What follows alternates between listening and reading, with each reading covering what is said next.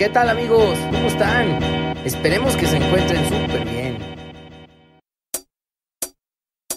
Bienvenidos a un nuevo episodio de Espiritualidad y Sobriedad Show, el primer podcast que busca ayudarte a conseguir una vida útil y feliz, mostrándote que cualquier adicción o obsesión que tengas puede ser superada. ¿Qué tal amigos? ¿Cómo están? Los saludo nuevamente con mucho gusto. Soy su amigo Arturo. Em, vamos a empezar un episodio más de Espiritualidad y Sobriedad Show.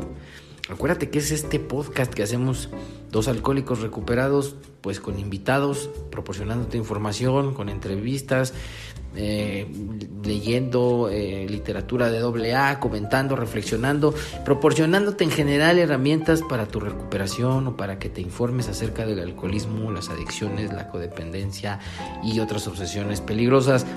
Eh, te doy la bienvenida a un episodio más, este en continuidad o en continuación a los que estamos haciendo de, bueno, estamos, acuérdate que estamos leyendo el capítulo cuarto del libro grande del libro de Alcohólicos Anónimos que se titula Nosotros los agnósticos. Ya llevamos algunos programitas haciéndolos, haciendo esto, haciendo eh, reflexión, lectura de este capítulo. No es un capítulo sencillo, por eso nos ha tomado algunos, algunos episodios hacerlo, pero pues lo estamos haciendo como siempre con, con el gusto y con la intención de ayudarte para que lo reflexiones, lo entiendas. No queremos hacerlos tampoco tan pesados, pero pues muchas veces la propia lectura pues así lo es. Em, qué bueno que estás otra vez con nosotros, te agradezco mucho el favor de tu atención y bueno, sin más por el momento vamos a empezarle con este episodio, esperemos que te guste y que sigas escuchándonos y dándonos eh, tu preferencia. Vámonos tendidos. Y bueno, pues vamos a empezar este quinto, esta quinta entrega de, la serie de programas dedicados al cuarto capítulo del libro de Alcohólicos Anónimos, nosotros los agnósticos, para eso y para comenzar de una vez ya sin tanto preámbulo con la lectura, voy a presentar a José Luis que me acompaña el día de hoy como en estos últimos episodios. ¿Qué hubo José Luis? ¿Qué ondas? ¿Qué tal, ¿Cómo estás, amigos? Eh, espero que se encuentren bien, donde estén escuchando, dependiendo la hora. Buenas tardes, buenos días, buenas noches, buenas madrugadas. Vamos a darle, Arturo. Hecho, vámonos para adelante.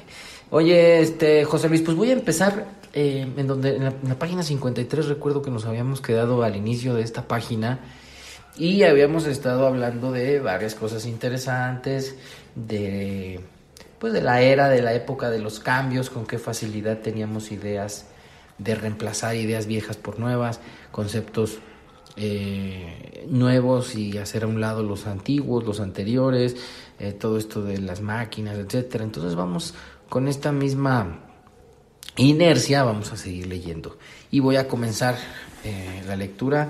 Recuerden, paréntesis rapidísimo, el libro de Alcohólicos Anónimos en su tercera edición, versión traducida al español. Página 53, capítulo Nosotros los agnósticos. Y dice así. La lógica es una gran cosa. Nos gustaba. Todavía nos gusta. No se nos dio por casualidad la facultad de razonar, de examinar la evidencia de nuestros sentidos y de llegar a conclusiones. Este es uno de los atributos magníficos del ser humano. Los que nos inclinamos al agnosticismo no nos sentiríamos satisfechos con una proposición que no se preste a ser abordada o interpretada razonablemente. De ahí que nos esforcemos tanto por explicar por qué creemos que nuestra fe actual es razonable, por qué pensamos que es más sensato y lógico creer que no creer, por qué decimos que nuestra antigua manera de pensar era débil y exageradamente sentimental cuando, llenos de duda, levantábamos las manos diciendo, no sabemos. Esta parte, yo sé que estás hasta sonriendo, jefe. A ver, explícanos por qué es una parte que a ti te, gusta mucho. La, la comentas este, muy seguido cuando hablamos de este tema. Miren amigos, eh, me río eh, porque son varios temas en un mismo párrafo. Son muchas maneras que tenemos de abordar la cuestión de la fe, de la creencia, pero vamos a partir de una cosa, la lógica. Dice aquí que es una gran cosa y que nos gustaba. De hecho, nos gusta todavía, dice aquí. y que no se nos dio por casualidad la facultad de razonar, de examinar la evidencia de nuestros sentidos y de llegar a conclusiones. ¿sí? Eso de que no se nos dio por casualidad, pues quién sabe quién nos las dio, ¿no? Para algunos puede ser la naturaleza, la evolución y un largo etcétera. Y dice que eh, hay que eh, nos gusta examinar eh, la evidencia de nuestros sentidos y llegar a conclusiones.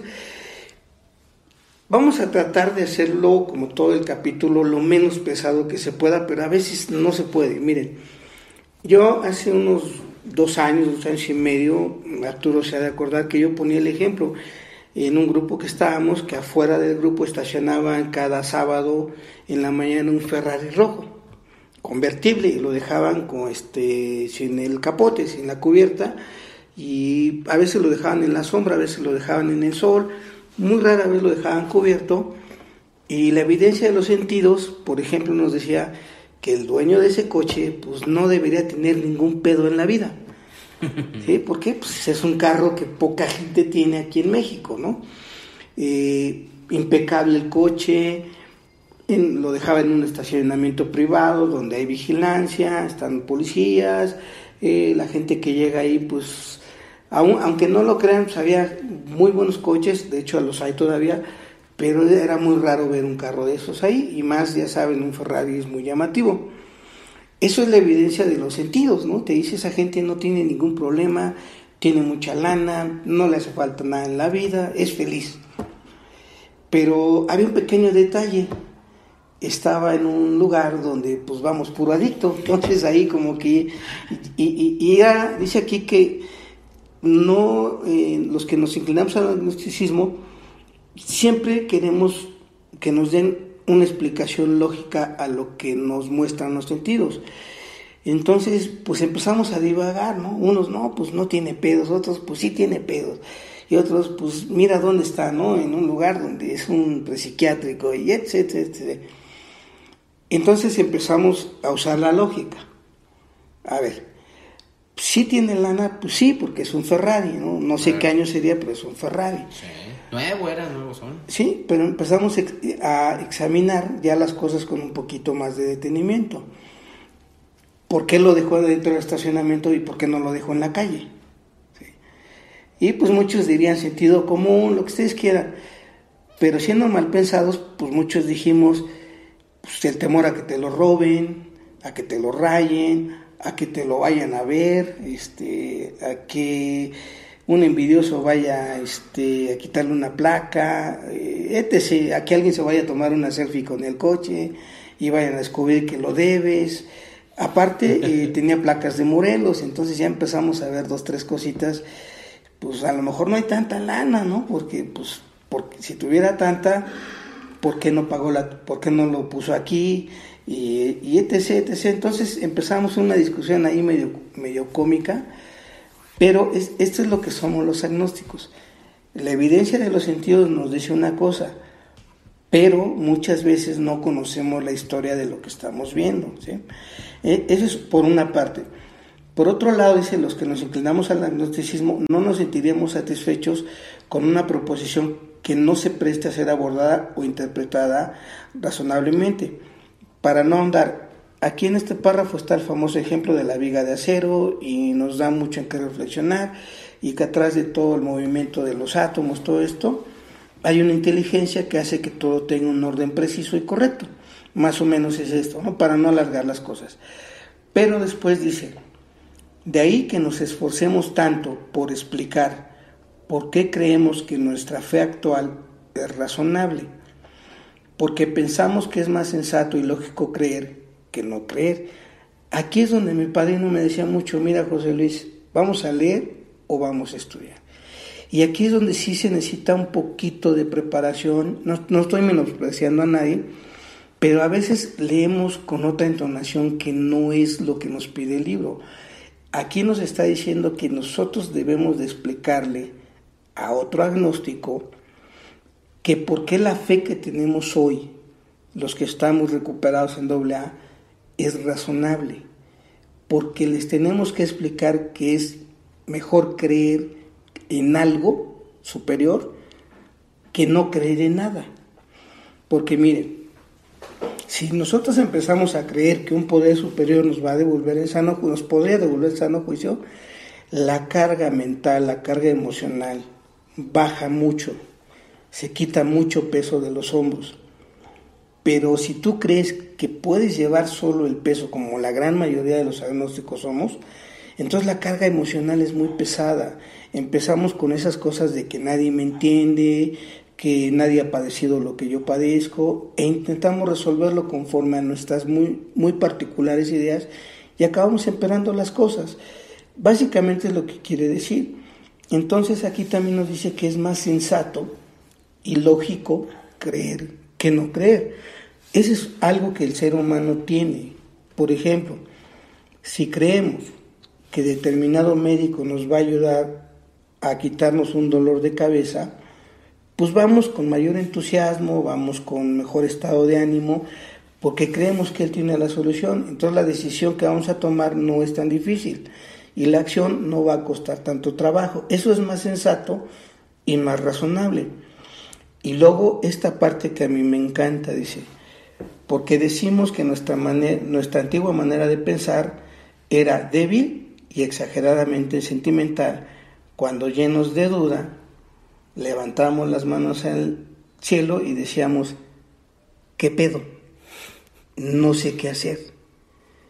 Miren, voy a poner un ejemplo muy normal en todos los que estamos en grupos de ayuda mutua. Muchas veces nosotros hemos tenido una pérdida sentimental, una relación con otra persona rota eh, y queremos que regrese. E intentamos muchas cosas, desde humillarnos, pedir perdón, mandar WhatsApp, comprometernos a entregarnos al programa y no, y no regresa. Entonces, llenos de duda, y la mente débil y exageradamente sentimentales, levantamos las manos al cielo y decimos con muy, muy quejumbrosamente, Dios mío, no sé qué hacer. Dice aquí que esa manera de pensar era débil y exageradamente sentimental. Ojo, no dice que sea mala, dice es débil. ¿Por qué? Porque entonces nuestro, nuestras ideas no son lo suficientemente buenas para resolver algo que si creyéramos en, en, ese ser o en ese poder que es superior, podríamos encontrar una solución más fácil o más cómoda o más de manera más sencilla. Ojo, no estoy diciendo que la solución nos vaya a agradar, porque a veces cuando hay una ruptura sentimental, la solución es dejar de molestar a la otra persona, ¿eh? Pero si mi mente es débil, pues luego, luego me voy a la autoconmiseración o a la ira, dependiendo del temperamento de cada uno de nosotros. Y dice que esa forma de pensar, otra vez lo repito, es débil y exageradamente sentimental. O sea, muchos de nosotros que decimos que estamos en programa, en, en, la agrupación que quieran, de codependientes, de Ananón, en la que quieran, y no sabemos cómo responder, básicamente, ¿saben qué quiere decir esto, amigos que nos escuchan? la famosa frase de lo dejo en manos de Dios.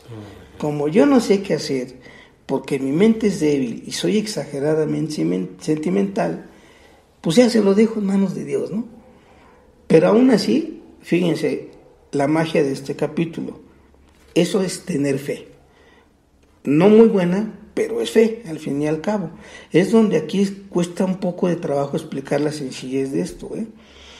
Es una fe, dice aquí este capítulo, despreciable abyecta en el Dios del intelecto, pero al fin y al cabo es fe.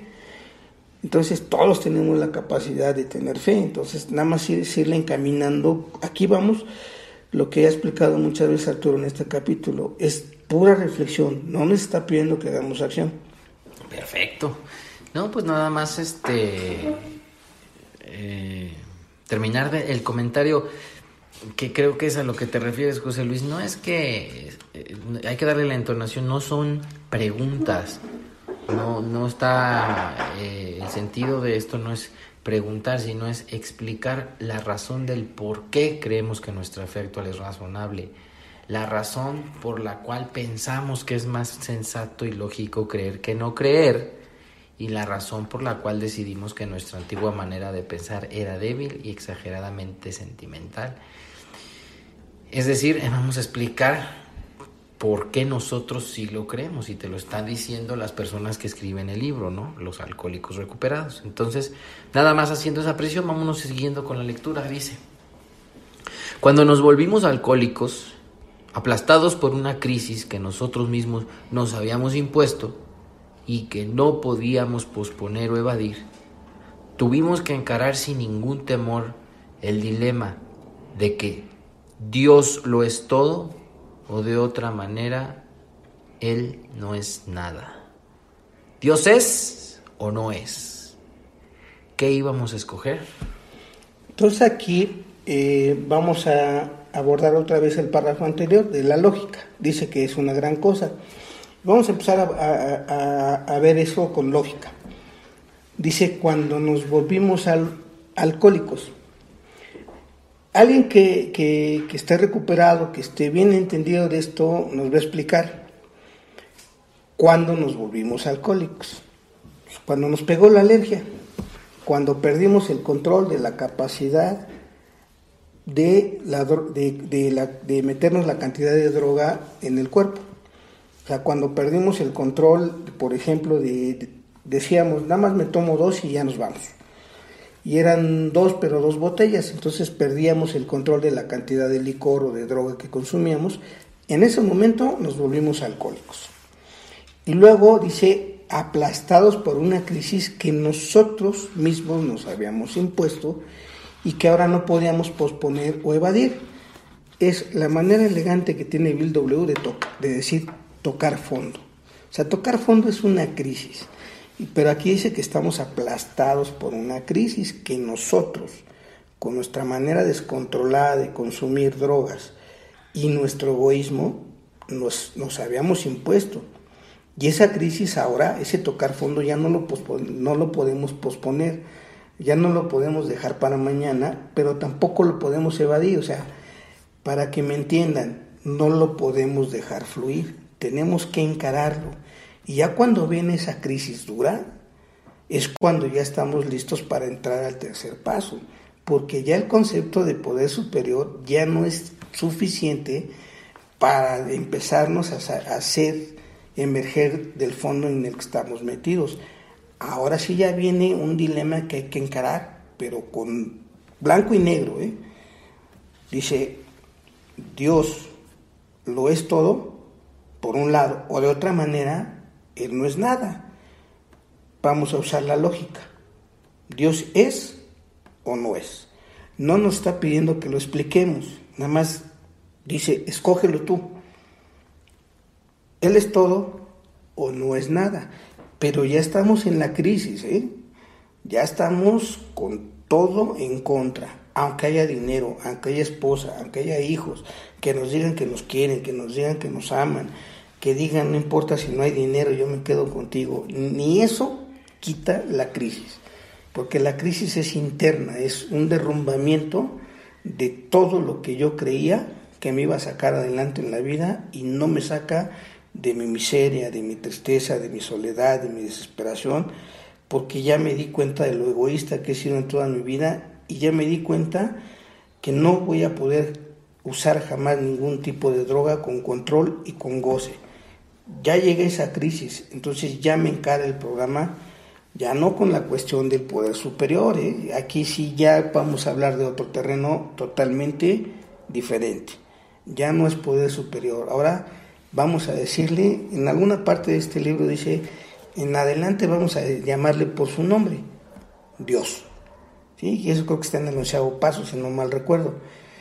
Ahora sí, ya se acabó el poder superior, ahora sí, ya ese nombrecito que na mucho nos purga, Dios, es donde va a entrar él.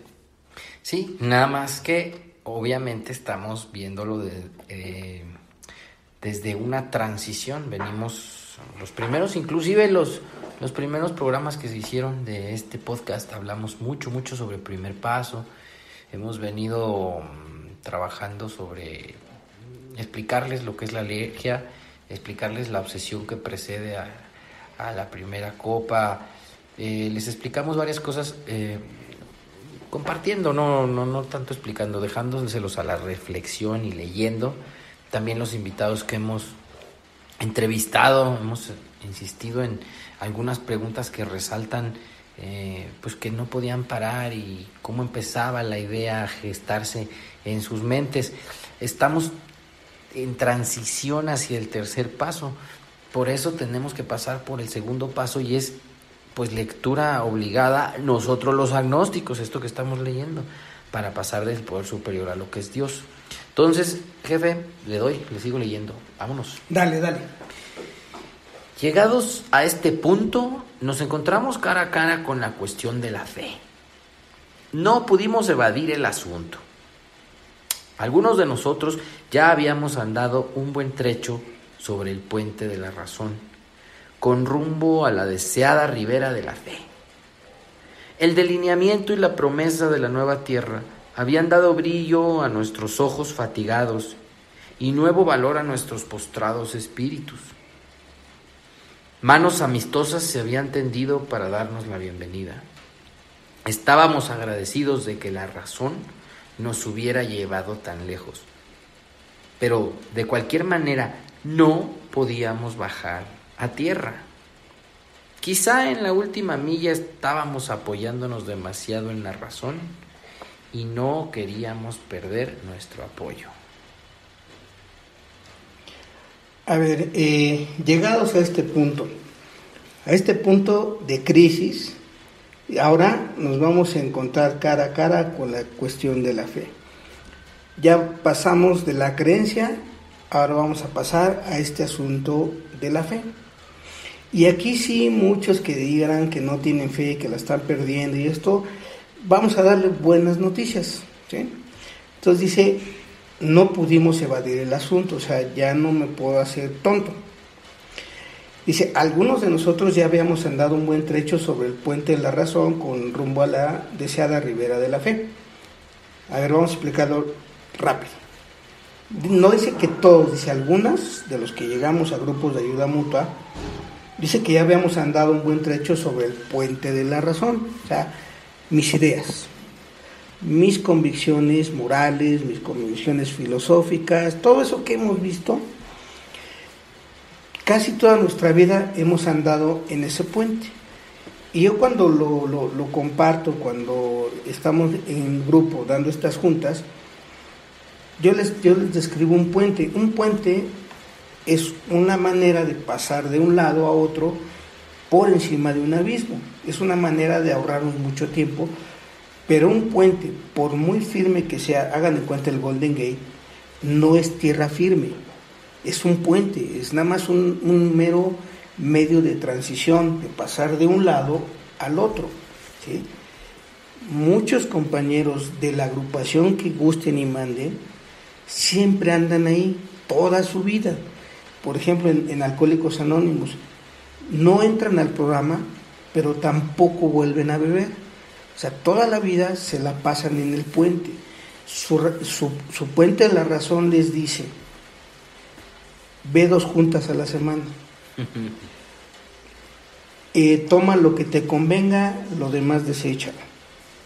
La idea no es mala, pero no hay sano juicio todavía, entonces no sé discernir lo verdadero de lo falso.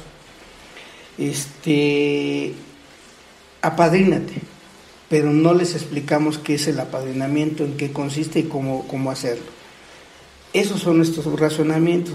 ¿Qué otro puente de la razón? Súbete a tribuna. ¿Qué otro puente de la razón?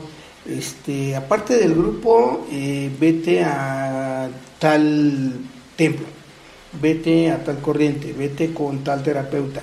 ¿sí? Ese es el puente de la razón por el que nos pasamos mucho tiempo.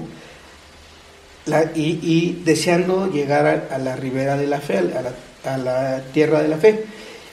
Y dice aquí que el delineamiento y la promesa de la tierra nueva habían dado brillo a nuestros ojos fatigados y nuevo valor a nuestros postrados espíritus. Poético, Bill la, la promesa de que los mejores años de nuestras vidas están por venir, de repente algo pasa en nosotros que empezamos a, ir con entusiasmo al grupo. Es, nos delinean el programa, nos dicen, el programa tienes que hacer básicamente tres cosas, Número uno, examen de conciencia. Número dos, nivelación del orgullo. Y número tres, confesión de faltas. Está en el segundo capítulo. Eso dice que da brillo a mis ojos fatigados y le da un nuevo valor a mi espíritu que está doblegado. Y luego llegó al grupo y dice, manos amistosas se habían tendido para darnos la bienvenida, la famosa junta de información, la bienvenida al nuevo. Aparte, alguien nos ofrece un cigarrito, nos ofrece un café, nos dice, o, hay, o quieres un refresco si el grupo puede, nos dicen, quieres ir a tomarte un café saliendo, quieres echar una plática, nos dicen cómo te sientes, nos dicen, te esperamos mañana. Esas son las manos amistosas que se tendieron para darme la bienvenida. Y dice, estamos agradecidos de que la razón nos hubiera llevado tan lejos. A ver, vamos a traducirlo. La razón me decía, si sigues bebiendo, José Luis, te vas a morir. Deja de beber. Está todo dar, es un buen razonamiento. Luego el razonamiento me dijo, pide la ayuda a tu hermano. Y le pedí ayuda a mi hermano. Y me dijo, el lunes te llevo a un grupo. Y mi razonamiento me dijo, sí, vete a un grupo. Pero luego mi razonamiento me decía, ya no vayas. Entonces, algún día les platicaré mi historia. Luego, voy, entro a la junta y me empiezan a hablar, pues como me hablaron, con manos amistosas, todo esto. Y me dijeron, te esperamos mañana. Y me dijeron, ¿quieres ir a tomarte un café? Y nos fuimos a tomar un café. Eso le di gracias al Dios de mi razonamiento de haber llegado a un grupo de doble A. Eso es lo que quiere decir. O sea, estamos agradecidos porque la razón me llevó a un grupo, a buscar ayuda. Ahí está bien, me llevó bien lejos. Dice, pero aquí es donde está el asunto bien bonito.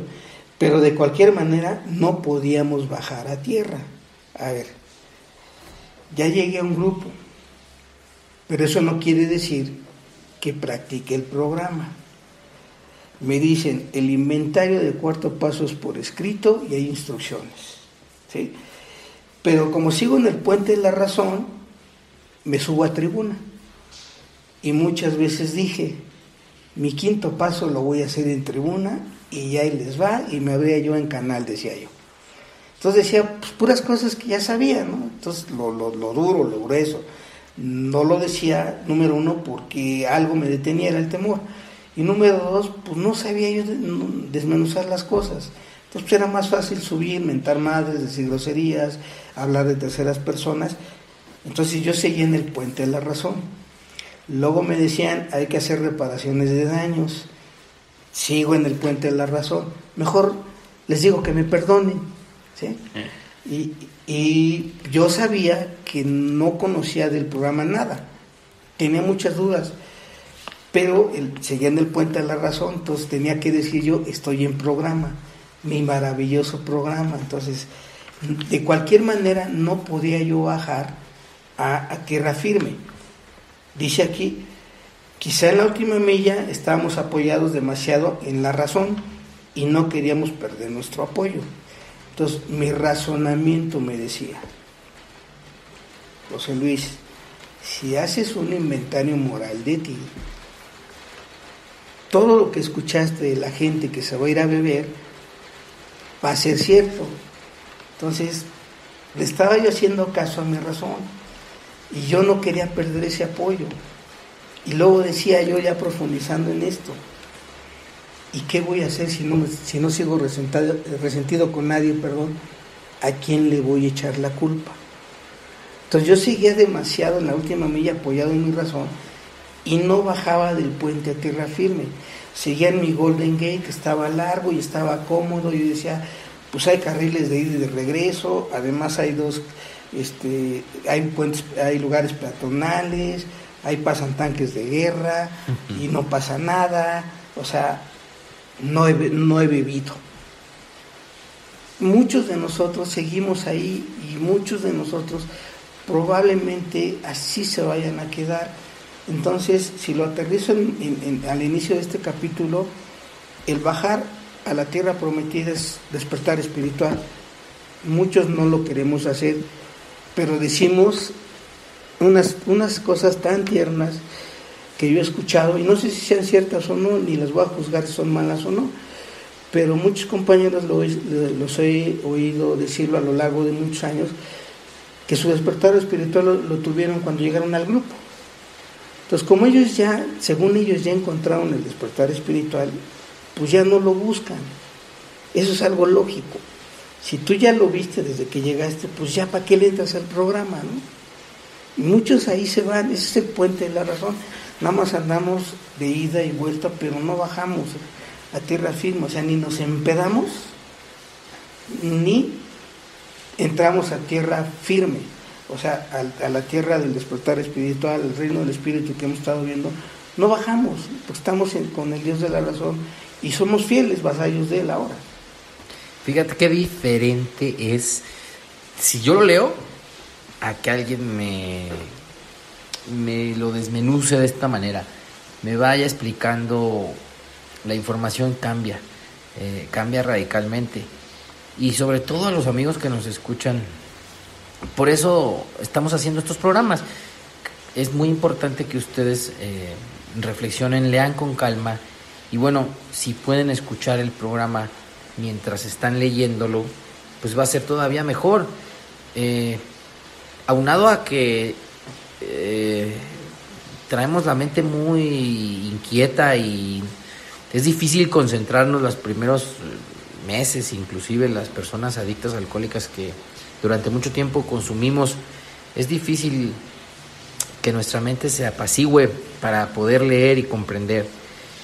Pues aunado a ello trae, trae, el, trae el texto ciertos mensajes eh, que hay que desenredar, digamos, que hay que sacar.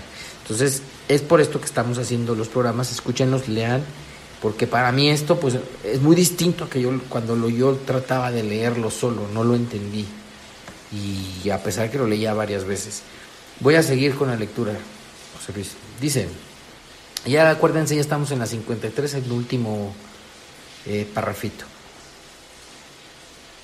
Dice, eso era natural, pero pensémoslo con un poco más de detenimiento.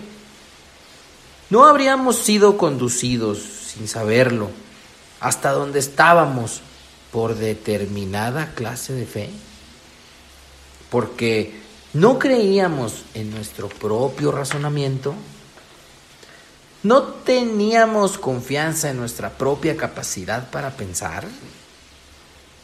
¿Qué era eso, sino cierta clase de fe? Sí, Habíamos tenido fe, una fe ciega y servil en el Dios de la razón. Por lo tanto, descubrimos en una forma u otra que la fe había tenido que ver con todo, todo el tiempo. Ah, caray, cómo me encanta este, este capítulo, sobre todo cuando trabajamos con, con gente que piensa que está en el programa y le hace caso a su razonamiento, o sea, a veces les, bueno, yo en especial a veces les digo, explícame determinado paso, sabiendo que no lo van, no lo van a entender. Y, no es porque yo sea engreído ni nada de eso, sino porque pues, es la evidencia de, de, que no han entrado y se están perdiendo lo mejor de su vida, nada más por eso. Entonces vamos, vamos a desmenuzar este párrafo.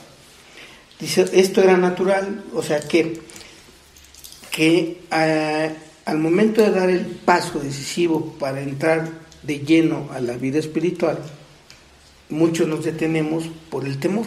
Básicamente eso quiere decir. Ahora dice que eso es normal. Dice, pero ahora vamos a pensarlo con un poquito más de detenimiento. ¿Y cómo lo vamos a empezar a pensar con detenimiento? Bueno, fiel a, fiel a la costumbre, Bill W es a través de preguntas que nos va a empezar a meter a esto. Entonces viene pregunta número uno. Dice, no habríamos sido conducidos sin saberlo hasta donde estábamos por determinada clase de fe. Y ahora vamos a ver a dónde hemos sido conducidos en este momento. Aquí no va a entrar el historial por el amor de Dios. No entren con su historial ni de codependientes, ni de alcohólicos, ni de adictos, ni de borders, ni porque cómo nos da por el historial. Dice a dónde estamos ahorita. Y básicamente lo que nos está diciendo Bill W, estamos en tierra de nadie. Ni bajamos a la tierra prometida, ni nos regresamos al consumo. Y hablo también de consumo de cosas, de relaciones retorcidas, ¿eh? no nada más de sustancias. Dice que eh, hasta donde estábamos por determinada clase de fe, vamos a ver si es cierto, si le entendimos. Por ejemplo, mi determinada clase de fe cuando estaba en actividad era que si me chupaba puro whisky, mm. no me iba a pasar nada. Y me condujo al callejón de los chingadazos, nada más. Y va mi, mi determinada clase de fe. Me dijo, te vas a morir, José Luis. Entonces ya llegó al grupo y empiezo a tribunear, empiezo a terapiar a la gente, porque esa fe que yo tenía en la tribuna, esa fe que yo tenía en que se hacía catarsis, que entre paréntesis, lo que he leído del libro en ningún lado habla de catarsis, ¿eh? eso lo escribió el W a, la, ciencia cuando iba a dar unas pláticas. Aquí dice examen de conciencia, es otro, es otro boleto. Entonces yo pensaba que la catarsis me iba a liberar pero pues lo que yo hacía era hablar de las faltas de los demás, de mi mamá, de mi papá, pero bueno, era determinada clase de fe que si yo hacía eso, me iba a sentir bien. O sea, en ningún momento a mí me decían que si hacía eso no iba a volver a beber. A mí me decían, si haces esto, te subes a la tribuna todos los días y luego sirves café todos los días y haces la limpieza del grupo todos los días y te apadrinas casi diario o todos los días, te vas a sentir bien, eso es lo que me decían. Entonces mi determinada fe, mi determinada clase de fe me decía, pues hazlo. ¿Y a dónde llegué? Pues llegué en un estado de confusión, de no saber para dónde llegar, pero creía. Entonces, segunda pregunta, dice, porque no, creí, no creíamos en nuestro propio razonamiento? Es una pregunta capciosa, es una pregunta muy irónica de Bill W. Entonces, no creíamos en nuestro propio razonamiento y digo, pues sí. ¿Por qué? Porque pues estoy siguiendo las sugerencias, ¿no? esa es la parte que no me dejaba entender.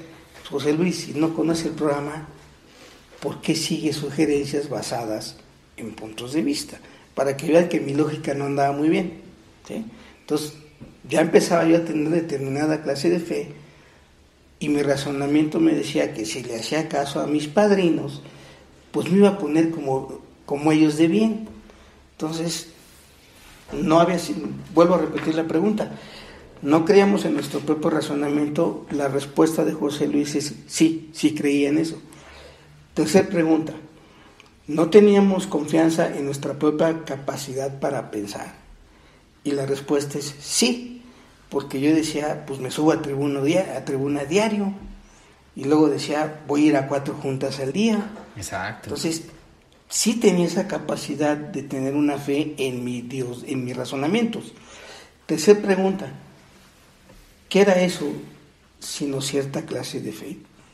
O sea, es una respuesta a través de una pregunta. Y la respuesta viene muy despiadada, aquí sí. Dice, sí, habíamos tenido fe. Dice, una fe ciega y servir en un Dios, el de la razón. Y mi razonamiento cuerdo o equivocado o confundido, yo le tenía una fe ciega, o sea, no podía ver, y aparte servir, no servicial, una fe rastrera, despreciable, ayecta en mi propio, propia manera de pensar y yo no podía ver que esa manera de pensar me había llevado al fracaso. No podía discernirlo, no tenía la capacidad. Entonces, tiene que alguien eh, eh, centrarme, como dice Arturo, y explicarme lo que es tan sencillo y yo no me puedo sentar a reflexionar cuerdamente, sino que interpreto con mi manera de pensar. Pero aún así, fíjense cómo Bill ahora ya otra vez nos da el, el apapacho. O por lo tanto, descubrimos en una forma u otra, o sea, a través de éxito o chingadazos, como es la mayoría de los, de los que llegamos a grupos, que la fe ha tenido que ver con todo. Todo el tiempo. Todo el tiempo. O sea, vuelvo a lo mismo. Vamos a hablar poquitín de la actividad. La fe en que si yo nada más bebía puro pinche alcohol y no me metía ninguna otra cosa, o sea, vamos, si yo me, echaba los tragos derechos de tequila y no le metía Coca-Cola, no me iba a hacer daño y no me iba a empedar. Acababa hasta el sope, hasta el cepillo.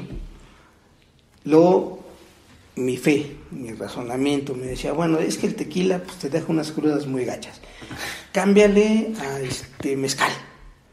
Entonces, mi fe en mi razonamiento de que el mezcal era menos dañino, pues me llevaba a probar con alcohol, con, con mezcal, y me ponía igual de pedo con el tequila. Entonces, la fe en mi razón me decía ni alcohol ni tequila, ahora va a ser bacacho. O sea, mi fe tuvo que ver con todo, todo el tiempo.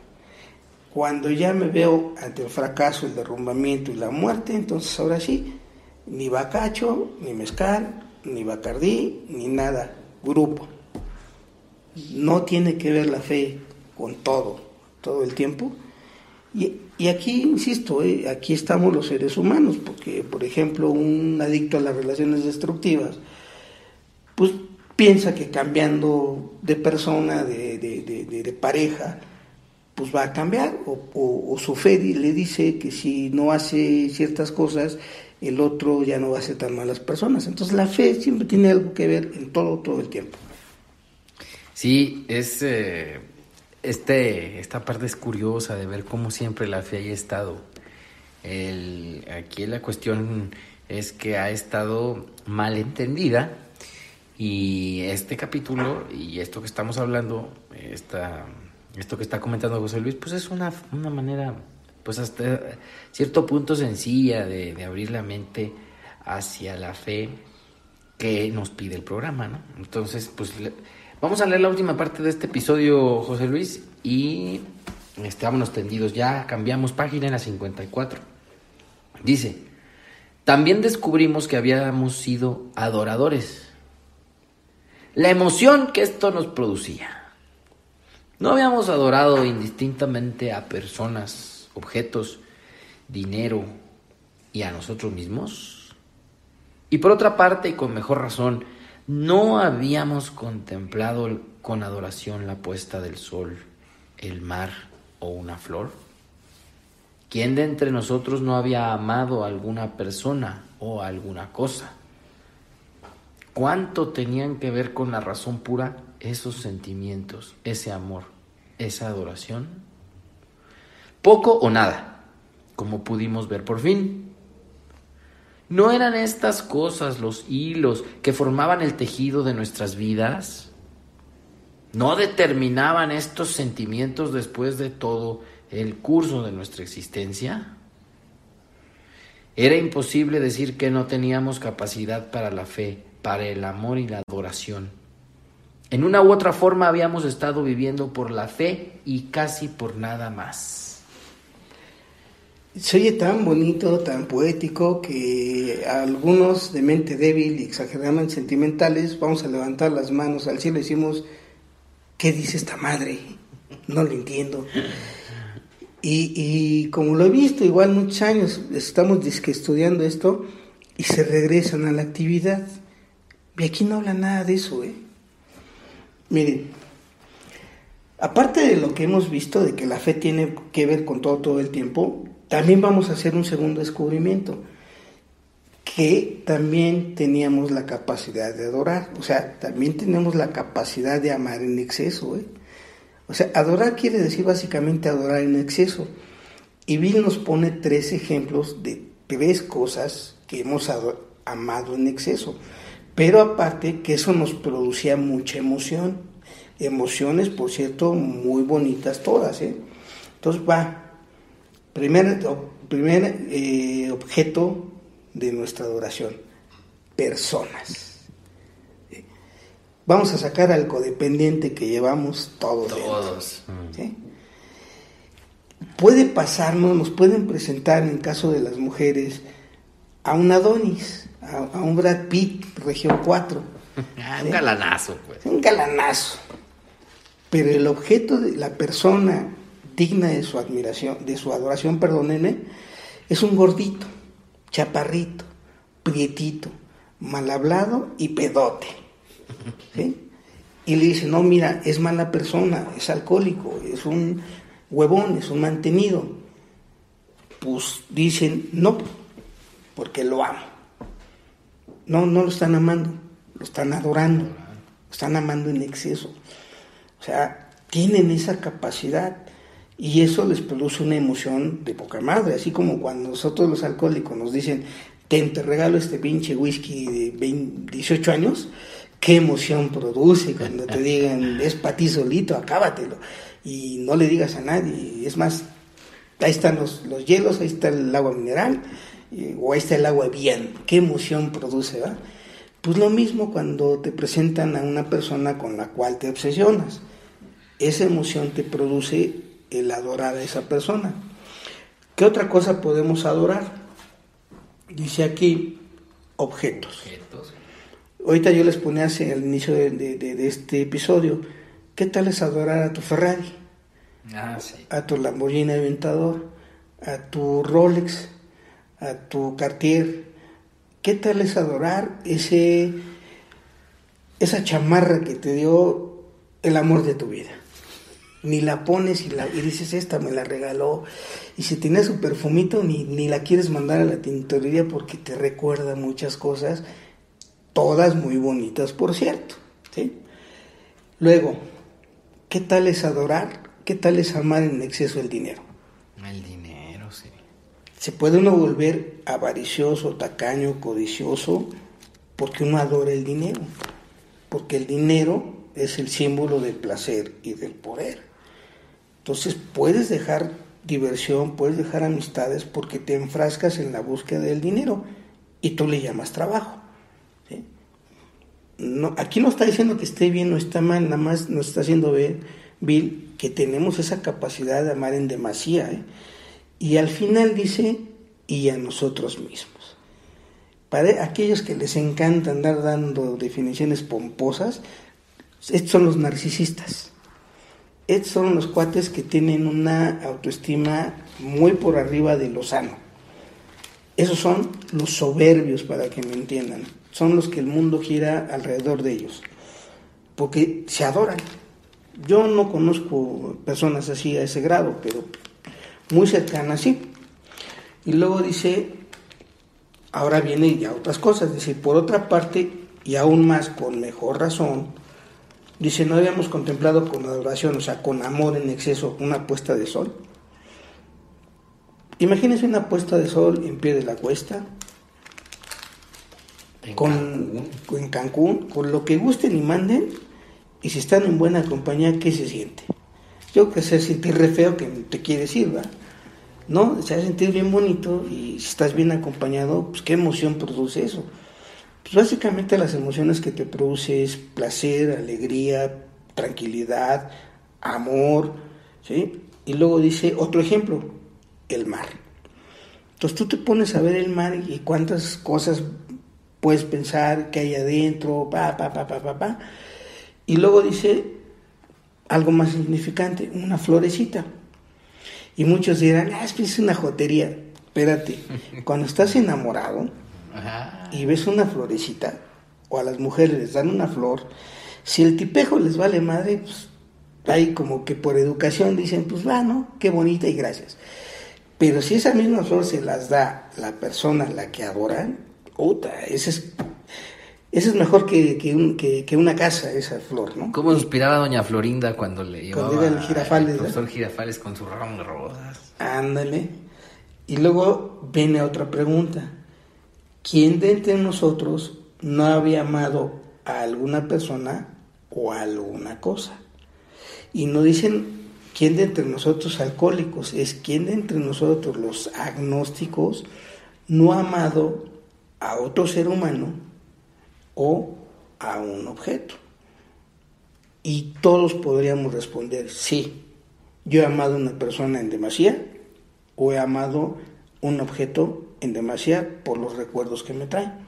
Luego, viene una pregunta que es muy crucial para cuando estamos hablando de emociones o sentimientos. Dice, ¿cuánto tenían que ver con la razón pura esos sentimientos ese amor es adoración? Y la respuesta es poco o nada, como pudimos ver por fin.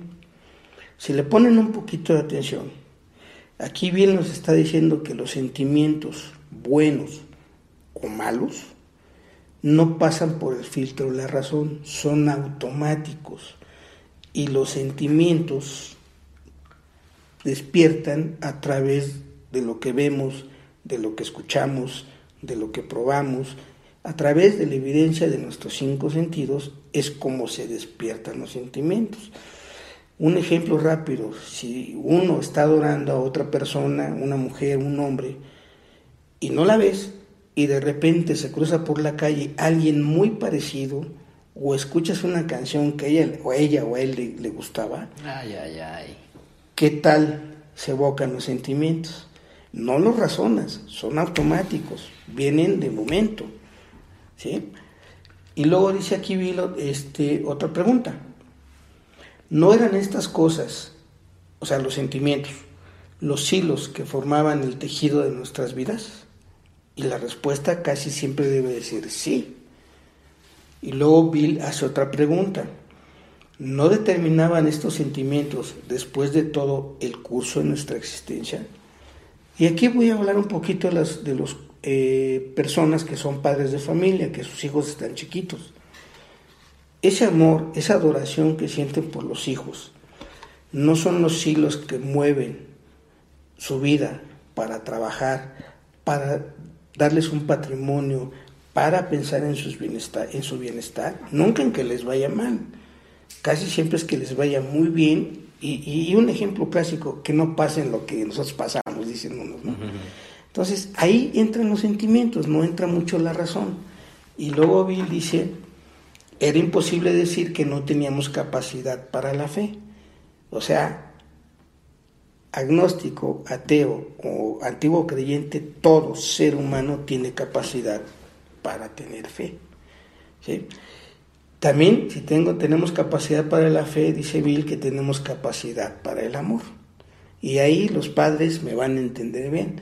Los papás quieren a sus hijos sin poner condiciones. Y les preguntas, ¿por qué lo quieres? La respuesta, el 110% es porque es mi hijo. Y no entra ningún otro razonamiento. Esos vienen después. Lo primero es porque es mi hijo y lo amo o, lo amo porque es mi hijo, pero no pasan de esos dos razonamientos. Y la tercera, la adoración. El problema con la adoración, amigos, es que si no hay sano juicio, podemos adorar a cada remedio de ser humano que dices, bueno, ¿cómo, ¿qué le viste? Y muchos de nosotros no sabemos responder qué le vimos, porque son sentimientos y no pasan por el filtro de la razón porque si pasan por el filtro de la razón vamos a ver que no está muy bien colocada la adoración, pero aún así no podemos quitarla. Entonces seguimos adorando y luego viene la obstinación y otras cosas. Y para terminar dice aquí, en una u otra forma, habíamos estado viviendo por la fe y casi por nada más. O sea, vamos a poner ejemplos rapidito. ¿Cuántos de nosotros vamos a trabajar? por el simple hecho de que la fe nos dice te van a pagar. Y la fe nos dice, si no vas a trabajar, no vas a cobrar. ¿Sí? Entonces, ya después vendrán cosas de puntos finos como si, ir a trabajar es, ir a hacerse güey todo el día, ¿no? Estar viendo el WhatsApp, el Facebook, no eso ya es otra cosa. Pero la fe, por ejemplo, nos puede decir, o, la capacidad de todo lo que hemos visto. A ti te gusta una persona, pues la fe te dice, si no te bañas te va a mandar a la chingada. Entonces te bañas. Si eres pobre te va a mandar a la chingada, entonces trabajas. Sea, la fe tiene que es, es parte imprescindible del ser humano. O sea, sin la fe no estaríamos vivos. O sea, ya aquí ya hablamos, ahora sí ya no de la creencia, aquí ya hablamos de la fe. Pero insisto, si no llegamos a la crisis de tocar fondo, no podemos ver estas preguntas con la claridad con las que la planteó Bill W, sino que la seguimos viendo a través del filtro de la razón. Y pues como nuestra razón nos dice si si, que, si, si, le dices a la gente que no le entiendes, vas a quedar como un pendejo. Entonces ahí otra vez le estamos haciendo caso a nuestro Dios del intelecto. Entonces como no podemos decir, no sé, entonces nos enfrascamos en discusiones pomposas para llegar a nada. Sí, nos trata de decir que a ti, por ejemplo, alguien que nos esté escuchando, que seas muy tendiente, muy dado a todo buscarle una explicación lógica, científica, a través de ese Dios de la razón, eh, independientemente que seas así, y qué bueno que lo seas, en el fondo de ti siempre ha estado la fe, de alguna u otra forma. Hoy tienes que empezar a verlo de, de diferente manera, como lo has venido viendo. Pero claro que en ti siempre ha habido fe. Por eso esta forma de reflexionar el texto, leyéndolo y desmenuzándolo poco a poco, nos permite abrir un poquito más la mente al modo que quiere Alcohólicos Anónimos que la abras, al modo que Bill W. y los que escribieron el libro tenían la intención de que la abrieras, abrieras la mente diciendo, ah, caray, pues sí, yo que soy tan, pero tan agnóstico, siempre, siempre, siempre he tenido fe. Con eso vamos a terminar el episodio de hoy. Padrinazo, ¿quieres despedirte con algo más? Únicamente agradecerte Arturo otra vez, eh, diciéndoles que estamos tratando de hacer este capítulo lo más digerible que se pueda, lo hemos tratado de acortar lo más que se pueda. Y ya nos salieron cinco capítulos, ya no nos tardamos mucho, ya vamos al final. Y espero que, que les agrade. Y si le están entendiendo, que yo creo que sí, es más, tengo fe en que sí. Entonces sí se van a recuperar. ¿eh? Ánimo. Y bueno, querido público que nos escucha, esto ha sido todo por hoy. Eh, gracias por escucharnos y prestarnos su atención a este programa. Eh, ya casi ya, ya nos vamos enfilando hacia el final de la, del capítulo del libro, nosotros los agnósticos. Eh, espero que les esté sirviendo. A mí en lo personal, incluso ahora que estamos volviendo a hacer los programas, me está sirviendo. Estoy viendo otros aspectos de la fe. Ojalá te sirva a ti para cualquier problema que tengas, ¿no? Ya sabes que este programa no solamente lo dedicamos a las personas que padecen alcoholismo, sino también a otras adicciones y codependencia. Tal vez esta parte de la fe te está sirviendo a ti que tienes esa relación eh, tan destructiva, que tienes una obsesión por esa persona que aunque te ha lastimado en muchas ocasiones y te trata tan mal, no puedes dejar. Tal vez con este capítulo se te abra un poco el panorama hacia la fe y hacia pensar que Dios te puede ayudar en esto y aplicar los pasos, los 12 pasos, a esa relación a terminar con ese sufrimiento. Ojalá te sirva. De cualquier forma, vamos a terminar el capítulo, vamos a seguir haciendo más programas. Les voy a dar hoy las gracias en especial por, por seguirnos escribiendo a todo lo que se les ocurra, por favor escríbanos a la dirección de correo espiritualidad y sobriedad gmail.com. Todo seguidito, espiritualidad y sobriedad gmail.com. Y síganos por favor en nuestras redes sociales. Estamos en Facebook, estamos en Twitter, estamos en Instagram y en What y en Tweet, en este YouTube, perdón, gracias José Luis, YouTube donde tenemos un canal abierto para que por favor pongan, ponle suscribir. Su apoyo a través de las redes eh, sociales pues nos sirve muchísimo porque así nos motiva para seguir grabando programas. Y recuerden que pueden escucharnos a través de las plataformas iTunes, eh, Spreaker y Spotify. Eh, sin más por el momento y pidiéndolos, bueno, sí, sí les voy a decir otra cosa antes de cerrar, es denos like, eh, pónganos me gusta, manita arriba, como quieran llamarle, pero háganlo porque pues se siente bonito que nosotros vemos las estadísticas y vemos que llegamos a muchos países y eh, yo nunca me imaginé que el proyecto fuera a crecer así, pero créanme que pues cuando uno hace las cosas de corazón y para ayudar, pues a veces recibe este tipo de sorpresas, lo cual a mí me agrada y algún día haremos un programa donde agradezcamos a toda la gente y lo dediquemos a algún país en especial o a alguien que nos siga. No sé, eh, estoy agradecido con los que nos escuchan. José Luis Igual estamos siempre pendientes de las estadísticas y de cómo va creciendo nuestra audiencia. Eh, cuídense mucho, les mando un abrazo, reflexionen sobre lo que escucharon el día de hoy. No les va a hacer mal, al contrario, les va a servir mucho. Y pues como siempre, ánimo, vámonos. Recuerda darle manita arriba y compartirlo. Alguien podría necesitarlo. Por favor no dejes de suscribirte a nuestro canal. Si te has quedado con ganas de más, te invitamos a seguirnos en todas nuestras redes sociales. ¡Chao amigos!